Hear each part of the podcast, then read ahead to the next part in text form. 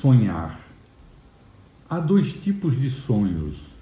No primeiro, você está acordado e no segundo, está dormindo. Quando está sonhando acordado, você tem noção do que está sonhando e, geralmente, você sonha o que deseja sonhar. Quando sonhamos dormindo, o que age é o inconsciente. Você não escolhe o que sonha. Sobre o primeiro tipo de sonho, Naira Uzumaki declara: Não sonho quando durmo, mas quando estou acordada. Parece que meus pés estão sempre no chão, mas minha cabeça está nas nuvens. Vamos apresentar um exemplo curioso. A alemã Ingeborg foi impedida de obter seu título de doutorado pelos nazistas em 1938 pelo fato de ser judia. Aos 102 anos de idade, conseguiu que a Universidade de Hamburgo marcasse a defesa de sua tese. Ela passou na defesa e se tornou a pessoa mais idosa a receber o título de PhD em junho de 2015.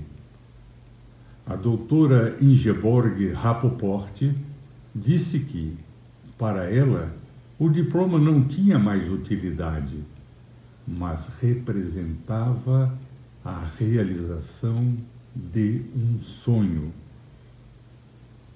Cabe perguntar: quanto vale a realização de um sonho?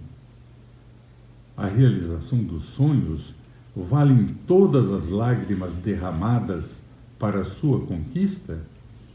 Valem as noites sem dormir? O cansaço físico e mental? Alguns filósofos têm observado que, na realidade, a grande conquista não está em realizar os sonhos, mas sim em nunca desistir. Abraham Lincoln colecionou inúmeras derrotas, tentou o comércio e faliu na política, ele só obteve insucessos. Perdeu as eleições para deputado estadual, deputado federal e senador. Mas a cada fracasso, ele não desistia. Na época oportuna, começava uma nova campanha, confiando em que sairia vencedor. Pretendeu ser candidato a vice-presidente e foi desacreditado pelos membros do seu partido, que não aceitaram sua candidatura por ser um derrotado. Entretanto, na eleição seguinte, se candidatou à presidência da República dos Estados Unidos e venceu, sendo reeleito depois. Lincoln teve todos os motivos para desistir de seus sonhos mas perseverou, continuou lutando e terminou sendo vitorioso. O escritor Augusto Cury afirma: não existem pessoas de sucesso e pessoas fracassadas. O que existe são pessoas que lutam pelos seus sonhos ou desistem deles. Cora Coralina concordou com ele ao dizer: a verdadeira coragem é ir atrás de seu sonho, mesmo quando todos dizem que ele é impossível. Ao final de uma marcha em prol dos direitos civis das minorias em Washington, no dia 28 de agosto de 1963, Martin Luther King proferiu o seu famoso discurso intitulado I Have a Dream, no qual ele destacava: Eu tenho um sonho, o sonho de ver meus filhos julgados por sua personalidade e não pela cor de sua pele. O preconceito nos Estados Unidos está longe de desaparecer. Um dos últimos episódios de racismo a morte de George Floyd por um policial em maio de 2020, alimentou o debate sobre o tema no mundo todo. Todavia, acredito que nem Martin Luther King foi capaz de sonhar que um dia os Estados Unidos teriam um presidente negro, Barack Obama. A definição do segundo tipo especifica que o sonho é a atividade mental que se manifesta durante o sono, da qual a pessoa costuma conservar certa lembrança ao acordar. Há diferentes percepções sobre os sonhos. Para o psicanalista Sigmund Freud, o sonho revela o desejo oculto do sonhador.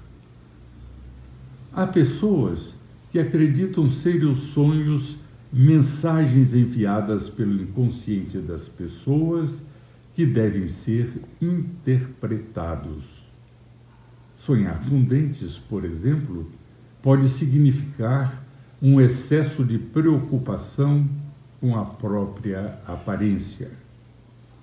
Na religião católica, há várias revelações que são feitas através de sonhos.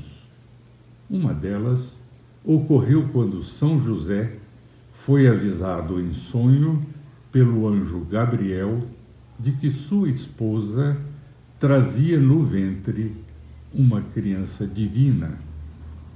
No islamismo, os sonhos bons são inspirados em Alá e os pesadelos são considerados armadilhas de Satã.